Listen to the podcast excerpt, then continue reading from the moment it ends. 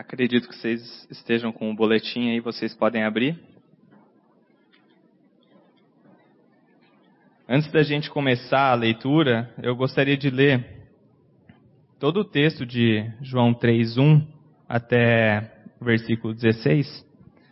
É, Para vocês terem uma noção do contexto aqui, eu sei que é um texto bem conhecido, graças a Deus, aqui nessa comunidade, que tanto prega sobre o novo nascimento. A gente pôde ver pelas crianças ali que cantaram exatamente o, o, texto que a gente vai estudar hoje, que é especificamente o versículo 6 e 7. É, mas vamos dar uma lida, se vocês quiserem me acompanhar aí. No versículo 1. A palavra de Deus diz o seguinte: Havia entre os fariseus um homem chamado Nicodemos, um dos principais dos judeus. Este, de noite, foi ter com Jesus e lhe disse: Rabi, Sabemos que, é, que és mestre vindo da parte de Deus, porque ninguém pode fazer estes sinais que tu fazes se Deus não estiver com ele. A isto respondeu Jesus: Em verdade, em verdade te digo, que se alguém não nascer de novo não pode ver o reino de Deus. Perguntou-lhe Nicodemos: Como pode um homem nascer sendo velho? Pode porventura voltar ao ventre materno e nascer uma segunda vez? Respondeu Jesus: em verdade, em verdade te digo: quem não nascer da água e do espírito não pode entrar no reino de Deus. O que é nascido da carne é carne, e o que é nascido do espírito é espírito. Não te admires de eu te dizer: importa-vos nascer de novo. O vento sopra onde quer, ouve a sua voz, mas não sabes de onde vem, nem para onde vai. Assim é todo o que é nascido do espírito. Então lhe perguntou Nicodemos: como pode suceder isso? Acudiu Jesus. Tu és mestre em Israel e não compreende essas coisas? Em verdade, em verdade te digo que nós dizemos o que sabemos e testificamos o que temos visto, contudo, não aceitais o nosso testemunho. Se tratando de coisas terrenas não me credes, como crereis se vos falar de coisas das, das celestiais?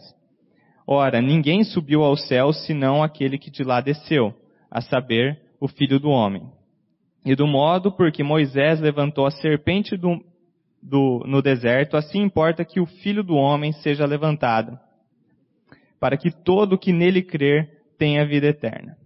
Porque Deus amou o mundo de tal maneira que deu o seu Filho unigênito, para que todo que nele crê não pereça, mas tenha vida eterna.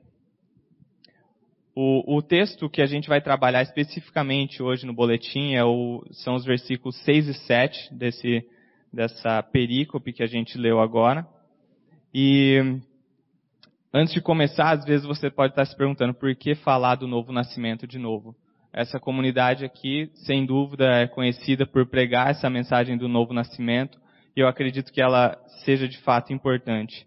É, um evangelista que ficou muito conhecido por pregar essa mensagem do século XVIII foi George Whitfield. E tem uma história engraçada dele, que ele pregava tanto esse texto de João 3,7, e ele ficou tão conhecido por isso, que em certa ocasião ele estava pregando esse texto, e no fim do culto um irmão se aproxima dele, e esse irmão é, pergunta, pastor, por que, que você fala tanto sobre o, o novo nascimento? Por que, que você prega tanto esse texto de João 3,7? E a resposta dele, ele olha para esse irmão e diz, porque você precisa nascer de novo. Essa é a resposta, não tem outra resposta. É, então, apesar de a gente estar martelando no mesmo prego, é, eu sei que tem muita madeira velha aqui que já levou muita porrada em relação a essa mensagem do novo nascimento, mas a, a, a, o meu intuito é que realmente esse prego afunde um pouco mais com a mensagem dessa manhã. E o meu intuito também para aqueles que não conhecem a mensagem do novo nascimento, que ouviram as crianças aqui cantando, é que vocês recebam essa primeira martelada. Então, vamos, vamos começar a ler o texto aqui do boletim? Vocês podem acompanhar. As primeiras palavras de Nicodemos ao se dirigir a Jesus em seu diálogo pós-expediente foram: Rabi e mestre. Apesar das diferenças, ambos os títulos estão relacionados à pessoa que ensina.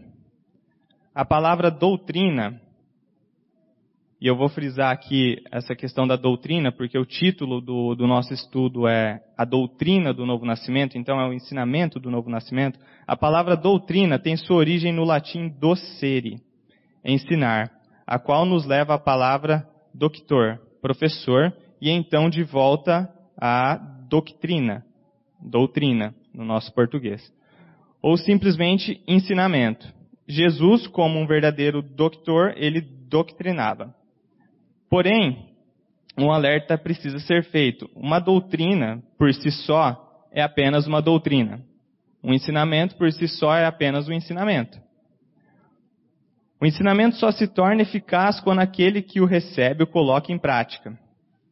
Não adianta ensinarmos nossos filhos as técnicas para se andar de bicicleta se ele não tiver uma bicicleta para aprender. Como Aristóteles, em sua obra Ética a Nicômaco, disse, é fazendo que se aprende a fazer aquilo que se deve aprender a fazer. Nicodemos sabia disso. E assim, tudo que ele fez durante o diálogo com Jesus foi perguntar, mas como? E isso é um impulso natural de qualquer ser humano. Você está recebendo um ensinamento e você quer saber o que você faz com aquilo lá. Como que você pode nascer de novo? Essa era a pergunta que estava na mente de Nicodemos e ela é totalmente natural. A gente quer saber como que a gente faz isso. A gente acabou de ouvir as crianças cantando, a gente quer saber. Eu preciso nascer de novo, mas o que eu faço para nascer de novo? O texto de João 3, 6 e 7 não apenas faz parte das respostas de Jesus a Nicodemos, mas também revela questões importantes em relação à doutrina do novo nascimento. Começando com a realidade da humanidade. O que é nascido da carne é carne. E essa frase de Jesus estabelece uma problemática da situação do homem. O único motivo da gente, de nós precisarmos de um segundo nascimento é porque há algo de errado com o nosso primeiro nascimento, o nosso nascimento do ventre materno, esse que todos nós experimentamos. É engraçado a gente ver como Jesus começa essa conversa com Nicodemos. Nicodemos nem perguntou nada para ele.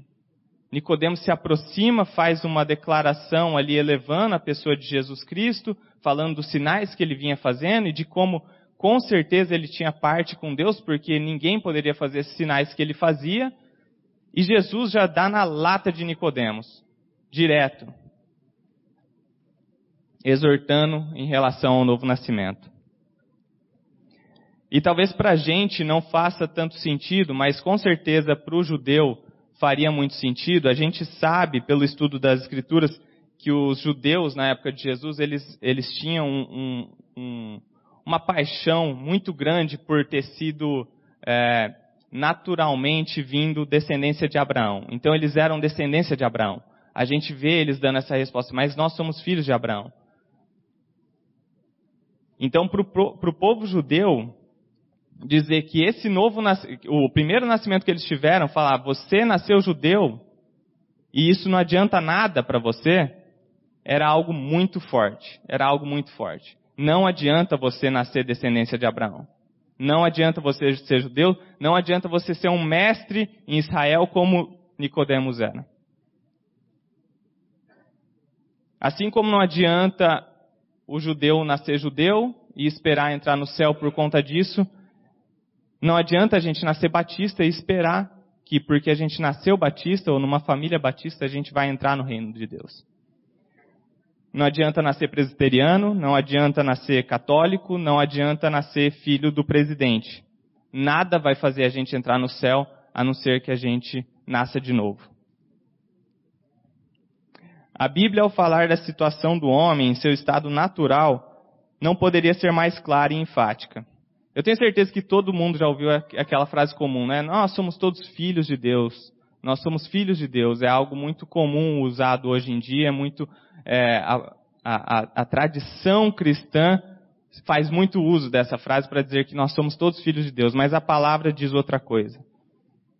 A palavra chama todos inimigos de Deus, Romanos 5:10.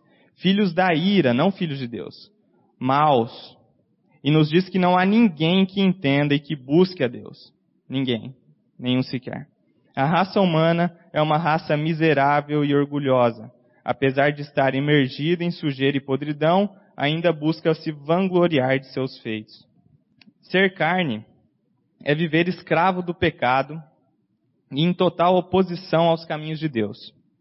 Aquele que é carne nem sequer pode ver o seu reino, quanto mais adentrar nele. Não há nada que o homem carnal possa fazer para se aproximar sequer um milímetro de Deus, e ele nem desejaria isso.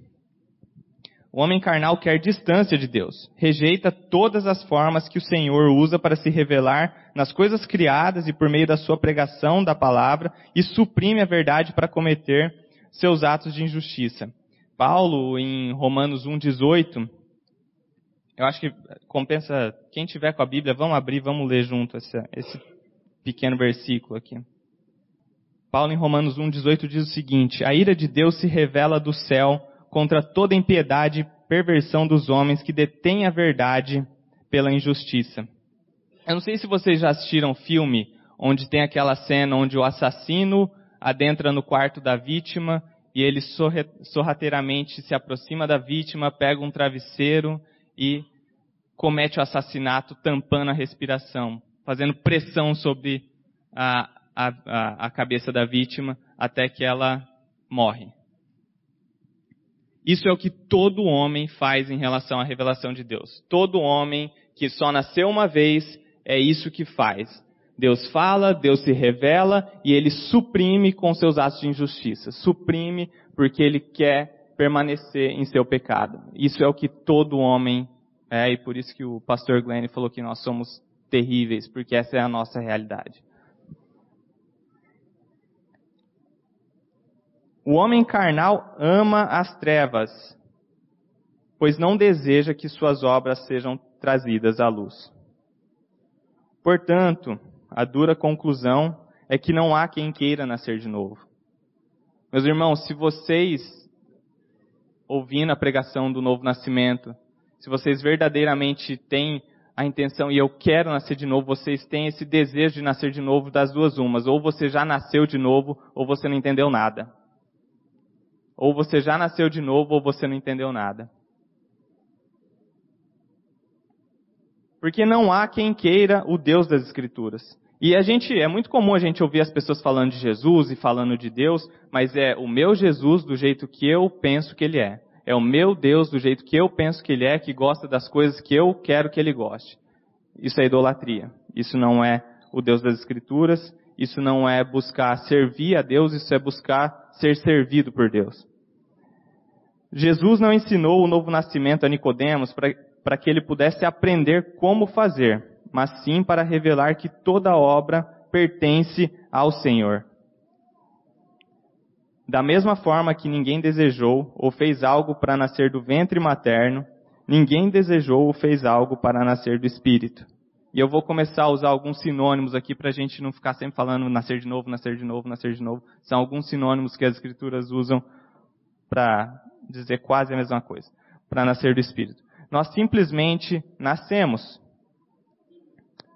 É como o nascimento materno. A gente simplesmente chega, a gente não escolhe, a gente não age, a gente simplesmente abre alas que a gente está entrando, está saindo no caso.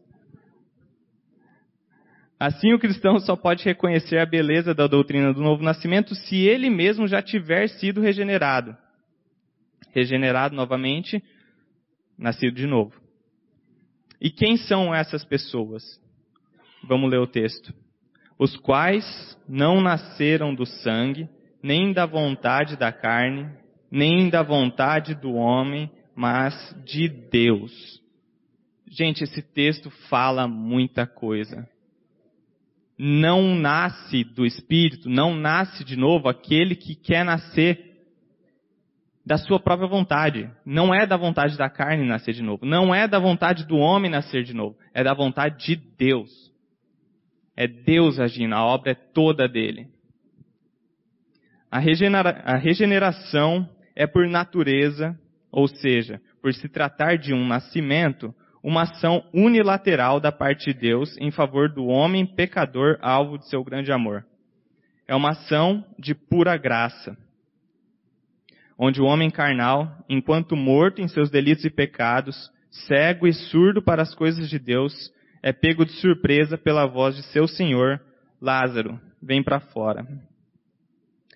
O novo nascimento ele não é muito diferente do milagre da ressurreição de Lázaro.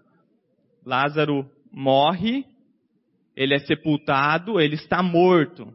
Nós, enquanto homens carnais e nascidos apenas uma vez, nós também nascemos mortos em nossos delitos e pecados.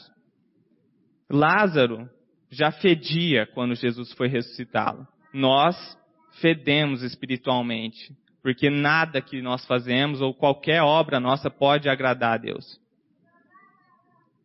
Lázaro é trazido à vida pela palavra de Deus e nós da mesma forma, pela pregação do Evangelho. Mortos espiritualmente, agora vivificados em espírito e reconciliados com Deus.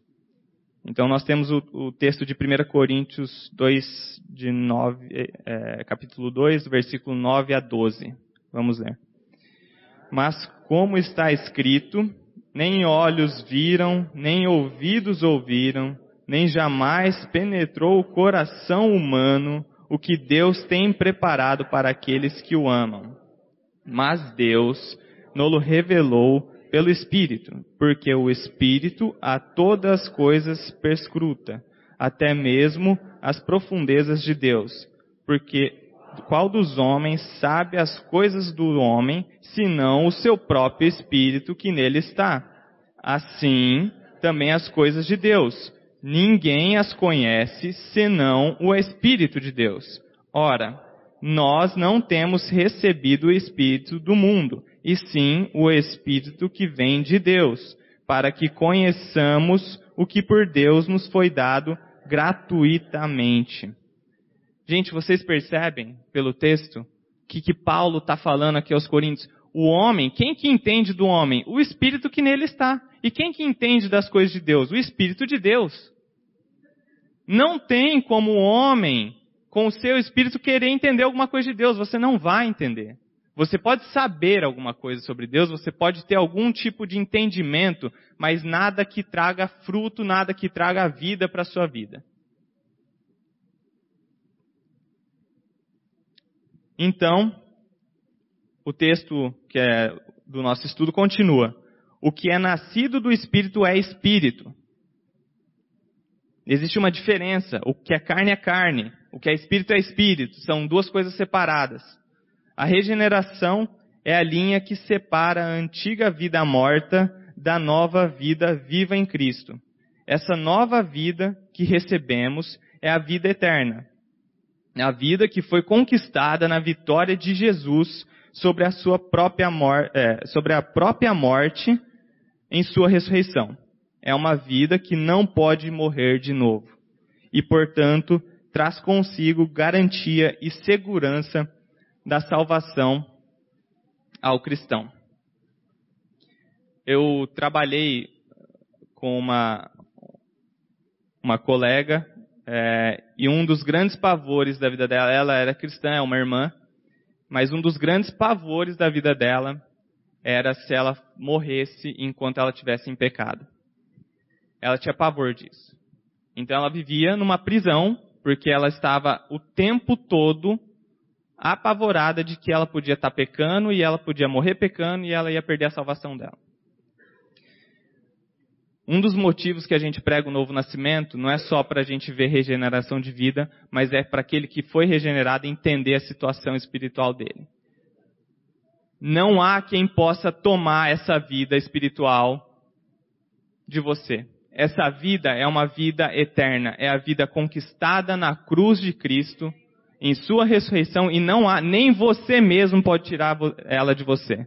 Ela foi dada e é sua para sempre, eternamente. A doutrina do novo nascimento traz segurança de que nós, enquanto cristãos, agora temos um Pai celestial que não era nosso Pai, porque nós éramos inimigos dele. Nós éramos filhos da ira. Agora nós temos um Pai celestial que nos ama e que vai receber a gente mesmo que a gente morra durante uma situação de pecado. Mesmo que a gente esteja brigando com a nossa esposa, saia bravo com o carro, bata o carro e morra, e a gente vai estar diante dele, mas ele não vai olhar para a gente, ele vai olhar para Jesus. Porque é Jesus que representa gente, cada um de nós diante dele. Mas não apenas isso. O novo nascimento habilita o cristão a enxergar o reino de Deus, a reconhecer as coisas de Deus. Então, o nascimento do alto não deve ser entendido como o objetivo final da igreja de Cristo, mas sim como o primeiro passo para que homens e mulheres pecadores possam se tornar discípulos de Jesus Cristo. Paulo, na carta aos Romanos, diz: Por isso, o pendor da carne é inimizade contra Deus, pois não está sujeito à lei de Deus, nem mesmo pode estar, porquanto os que estão na carne não podem agradar a Deus. Vós, porém, não estáis na carne, mas no Espírito, se de fato o Espírito de Deus habita em vós.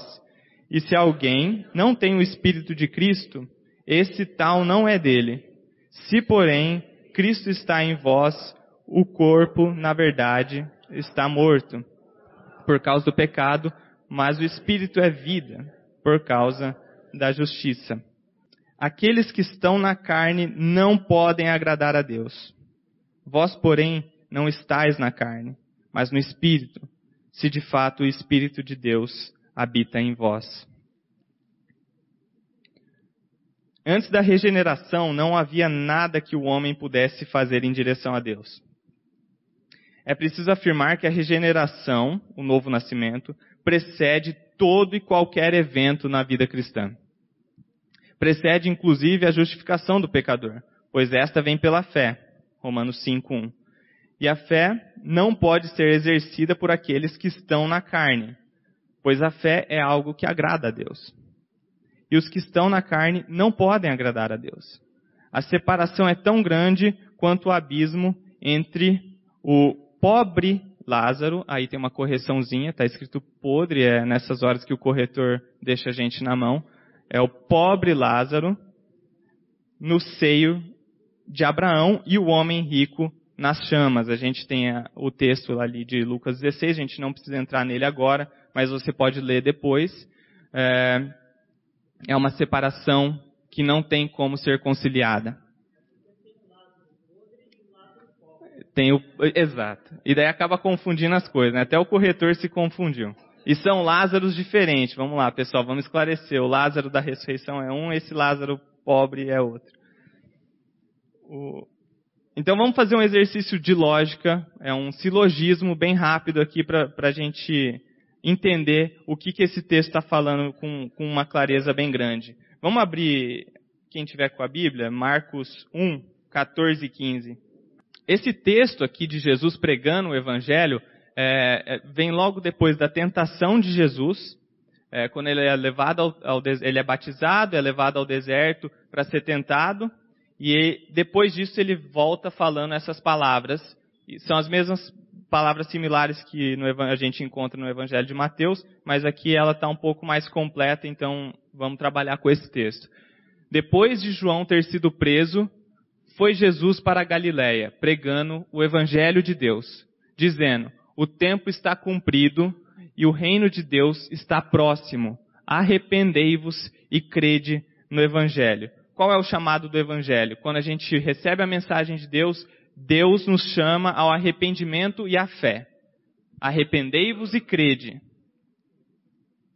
Então, qual que é o, o, o silogismo que a gente vai fazer? Primeiro item, quem está na carne não pode agradar a Deus. Quem está na carne não pode agradar a Deus. Foi o que a gente leu no texto anterior. Segundo, fé e arrependimento agradam a Deus. Como Jesus está chamando cada um a fé e o arrependimento é algo que agrada a Deus. Então, quem está na carne não pode agradar a Deus. Fé e arrependimento agradam a Deus. Portanto, quem está na carne não pode crer nem se arrepender. Por isso o evangelho é loucura e é poder. Loucura porque Jesus nos chama a algo que nós, por nós mesmos, não podemos fazer. A gente não pode. Então por que, que ele está chamando? Se a gente não pode se arrepender, se a gente não pode crer por conta própria, por que ele nos chama? Porque o evangelho também é poder.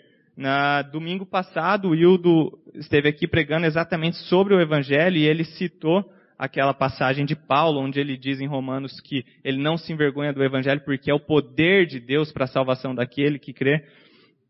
E por que que o evangelho é poder? Porque um milagre precisa acontecer na vida daquele que está recebendo a mensagem do Evangelho.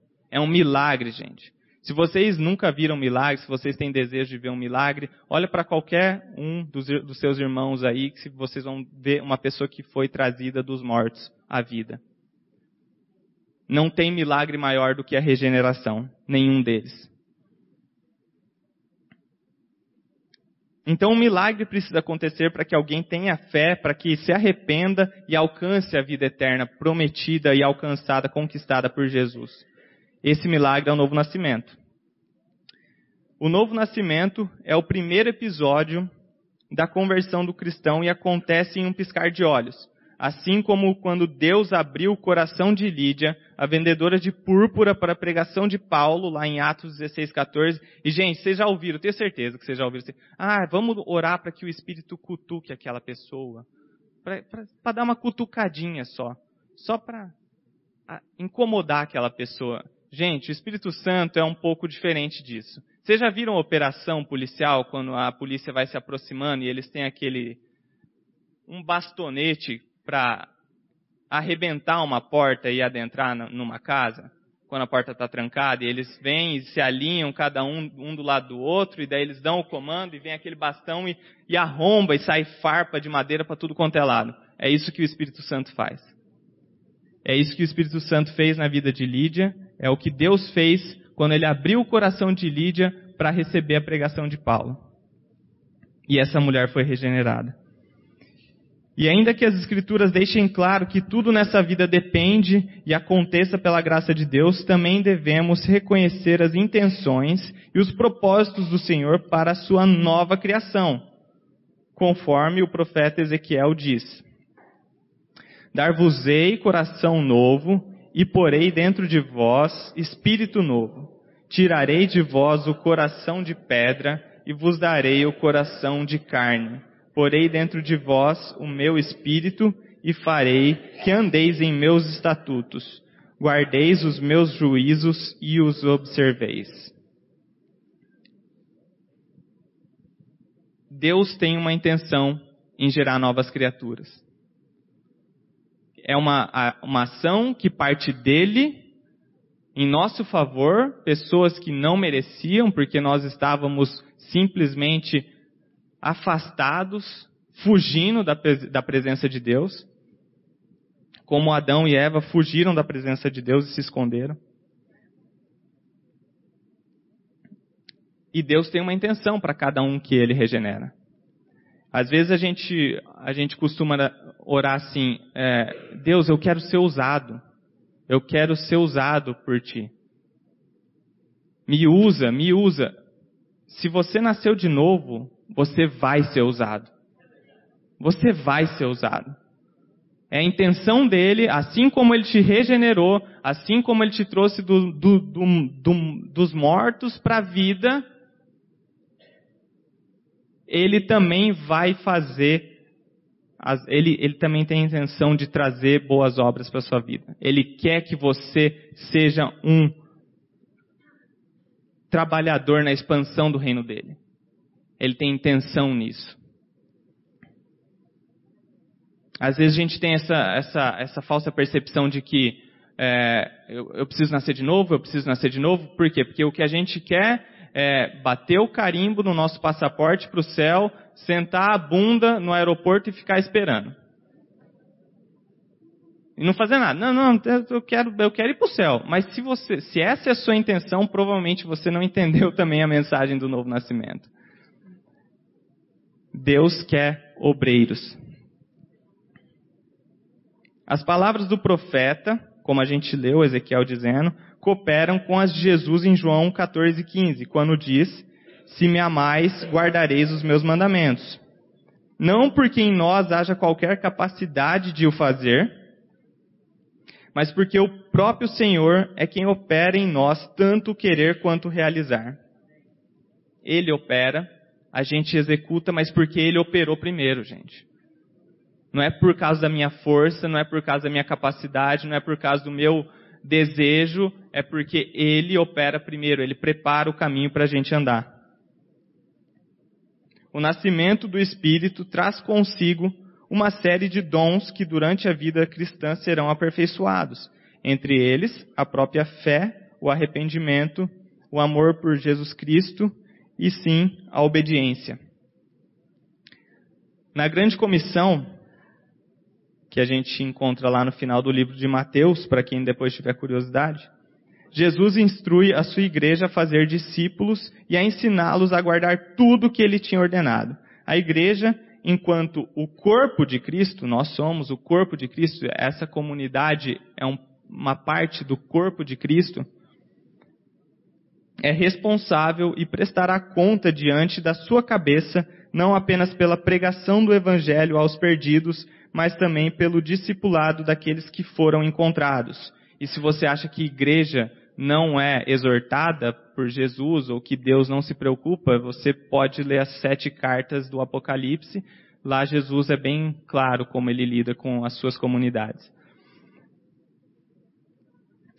A boa terra, para que o ministério do discipulado e do ensino gere frutos, é abandonar as tradições, é, desculpa, é, é, é uma comunidade cheia do Espírito Santo disposta a abandonar suas tradições terrenas e, e se voltar para a voz do seu Senhor, para a palavra de Deus, para os seus estatutos, juízos e mandamentos, como diz o profeta Ezequiel. Deus vai fazer com que nós andemos nos seus mandamentos, nos seus juízos, nos seus estatutos.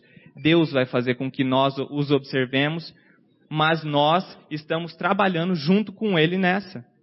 Eu tenho que querer fazer isso. Eu tenho que saber que é um papel, enquanto cristão, eu quero andar nos juízos do meu Senhor. Depois vocês podem ler o maior salmo das Escrituras, Salmo 119. Vai dar uma olhada sobre o que, é. É sobre os mandamentos, estatutos e juízos do Senhor. Deve ser algo que está no nosso coração, no nosso novo coração de crente regenerado. William Wilberforce, que foi um, um político inglês, é, e talvez o principal responsável pela abolição da escravatura, ele era um cristão. Ele provavelmente foi convertido pela pregação de John Newton, que foi aquele pastor que era, é, era é, trabalhava com o comércio de escravos, né? E ele, e ele foi o pastor que veio a escrever aquela música Amazing Grace, graça maravilhosa. E William Wilberforce tem até um filme dele que eu tentei, eh, quando eu estava estudando para pregação, tentei conseguir esse filme, não achei em lugar nenhum, chama Amazing Grace o filme, acho que é de 2006, mas não tem para alugar na internet, você não acha esse filme. Mas está lá, dizem que é muito bom, se alguém conseguir, inclusive pode me passar que eu quero assistir. Conta a história de William Wilberforce e John Newton. E e William Wilberforce, Wilberforce disse o seguinte: os verdadeiros cristãos consideram-se não satisfazendo um credor rigoroso. A gente não está lá indo no trono de Deus levando a nossa nossa obra. Olha aqui, Deus, o que eu fiz. Olha aqui o que eu fiz. Agora me dá um retorno, me dá o seu feedback favorável. Eu quero receber agora a sua bênção, porque eu fiz essa obra. O cristão não está fazendo isso. Ele diz o seguinte: nós estamos cumprindo uma dívida de gratidão. Tudo que a gente faz é por gratidão. Ele já fez tudo, está tudo finalizado. Nós fomos o alvo dessa tremenda salvação e agora tudo que a gente faz é simplesmente porque nós somos gratos a Ele.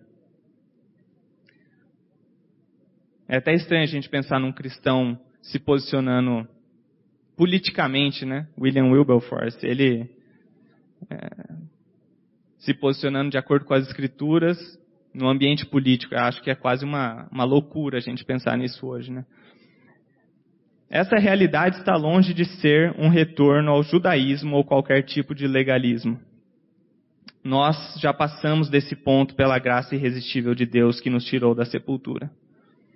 O novo nascido não busca a obediência para apresentar diante de Deus suas boas obras como forma de obter seu favor ou mesmo a salvação. A gente não está lá subindo o Cristo Redentor de joelho porque a gente quer receber a salvação de Deus. E eu nem aconselho ninguém a fazer isso porque não vai resolver em nada a nossa situação. O novo nascido apenas reconhece o estado de total miséria do qual foi resgatado, pelo amor de seu Senhor e é propelido pela sua graça, pela graça de Deus, que nós somos empurrados a obedecer às suas é, não às tradições humanas, mas às tradições bíblicas. Ninguém aqui está proibido de beber vinho ou de assistir futebol. A gente tem um, é, o legalismo hoje virou quase que uma, uma saída de emergência para qualquer tipo de é, compromisso com a palavra de Deus, né? É, a Bíblia não proíbe ninguém de beber vinho, ninguém de beber cerveja ou de assistir futebol. Mas a Bíblia pro, proíbe sim bebedice, a Bíblia proíbe sim a idolatria. É, e são coisas totalmente diferentes e nós, como cristãos, nós precisamos saber categorizar essas coisas, colocar cada uma delas na sua categoria correta. É, eu, eu sou palmeirense e eu vou contar uma história aqui para vocês. Sim, nós não temos mundial, não, não. Eu estava esperando alguém falar, mas não veio, então já vou deixar claro isso. É, e eu, antes de ter sido convertido, e engraçado que até mesmo não tendo sido convertido ainda a Cristo, eu já não gostava de cantar uma das músicas dessa, do, do meu time. Porque eu ia, eu já cheguei aí em estádio, já cheguei a cantar, eu, eu torço, eventualmente assisto um jogo ou outro. Hoje está difícil porque tem três filhos, mas é, quando dá a gente vê uma coisinha ou outra. E tem uma música do Palmeiras que o refrão dela diz assim: Palmeiras, minha vida é você. Palmeiras, minha vida é você. E o povo canta e se deleita naquilo lá. Gente, na boa, aquilo lá é idolatria. Aquilo lá é idolatria. Se você afirma que um time de futebol é a sua vida, não, não tenta defender que aquilo lá não é idolatria, porque é idolatria. É idolatria e é isso que a palavra condena. Eu não conseguia cantar nem quando eu não era convertido. Imagina agora, dá até, dá até um asco assim quando ouve, mas a gente tem que ter misericórdia porque precisam ser alcançados. Então toma cuidado, porque o legalismo hoje é uma saída de emergência do nosso coração enganoso, porque nós temos um coração que a intenção dele é nos enganar, do nosso coração enganoso, para não obedecer e não buscar os caminhos do Senhor.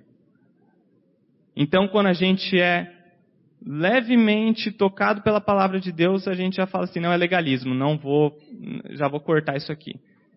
Vamos ter calma, gente. Nós, nós havemos de julgar o mundo, nós, os santos, vamos julgar o mundo. Nós precisamos saber fazer bons julgamentos sobre as coisas. Ainda assim, a segunda pergunta de Nicodemos, porém, ainda tem certo apelo. Se tudo é obra de Deus e o homem não tem parte alguma no processo, como que, como que isso pode suceder? Como que pode isso? Por que, que você está me falando isso, Jesus? É tudo obra de Deus. O que precisa acontecer no nosso tempo e espaço, na nossa vida? O que, que precisa acontecer para alguém nascer de novo? A resposta de Jesus, é, depois de questionar a validade do diploma de Nicodemos, né, porque ele vai falar, poxa, mas você é mestre em Israel, você é um, um dos principais dos judeus e você não entende o que eu estou falando? Então Jesus questiona esse diploma de Nicodemos é apresentar o evangelho da cruz. Vamos ler. E do modo porque Moisés levantou a serpente no deserto, assim importa que o, o filho do homem seja levantado, para que todo que nele crê tenha vida eterna. Pessoal, o evangelho, Percebam que Jesus não dá um passo a passo para Nicodemos, ó, oh, faz isso aqui, faz isso ali, vai orar, depois você volta, fala comigo, você faz uma penitência, alguma coisa. Não. Jesus apresenta para ele o evangelho.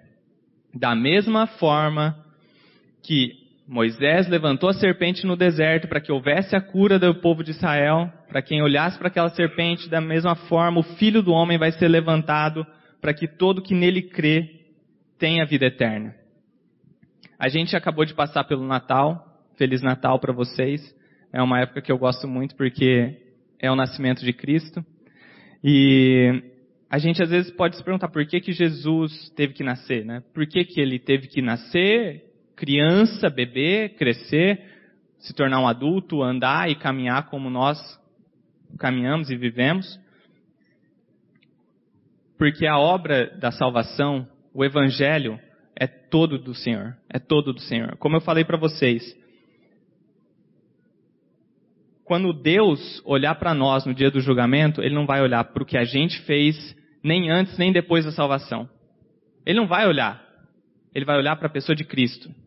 Cristo teve que andar e viver porque ele veio obedecer o Pai. Ele obedeceu todos os mandamentos do Senhor. Ele nunca se desviou do caminho de Deus ele conquistou o mérito todo da salvação é de Jesus Cristo. Essa é a importância da vida dele. Na cruz, quando ele é levantado na cruz, não só os nossos pecados, o pecado daquele que crê na mensagem do Evangelho é perdoado pela morte, pelo derramamento de sangue do Cordeiro, mas a justiça de Cristo, que ele conquistou em sua vida de obediência, sua vida perfeita, é dada a nós.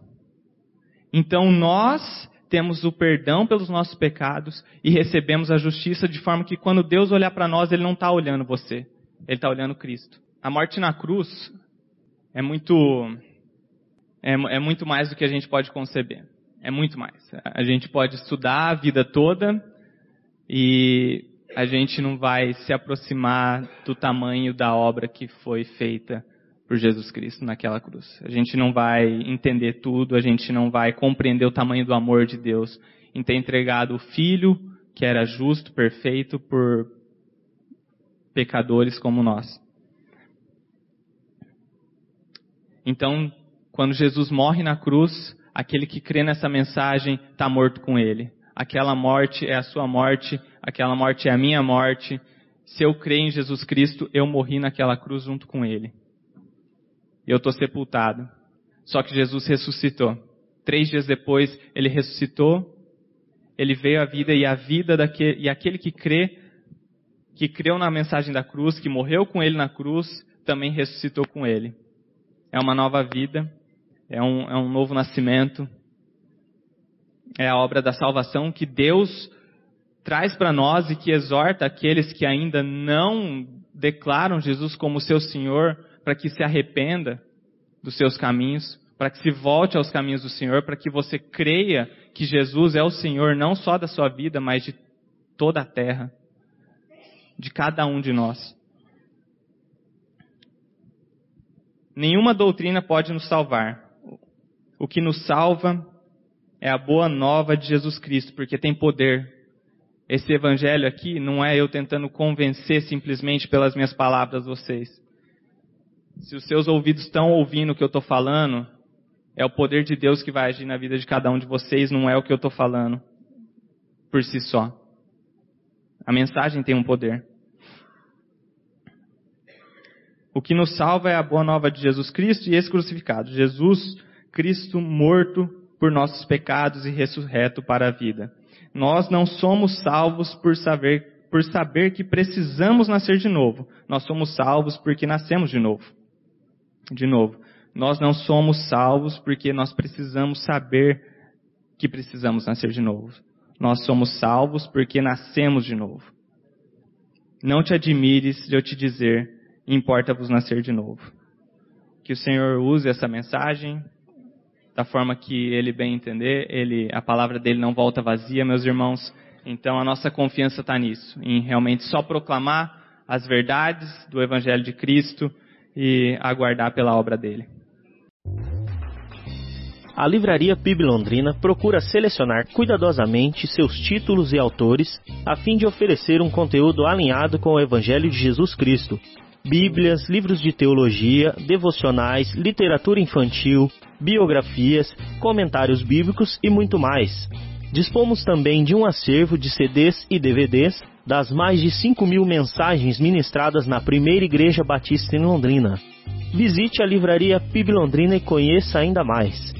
Livraria PIB Londrina, de segunda a sexta, das 13h30 às 18 horas. Endereço na Avenida Paraná, 76A, próximo ao Calçadão, bem no centro de Londrina. Ligue para 3372 8921 ou acesse o site www.livrariapiblondrina.com.br.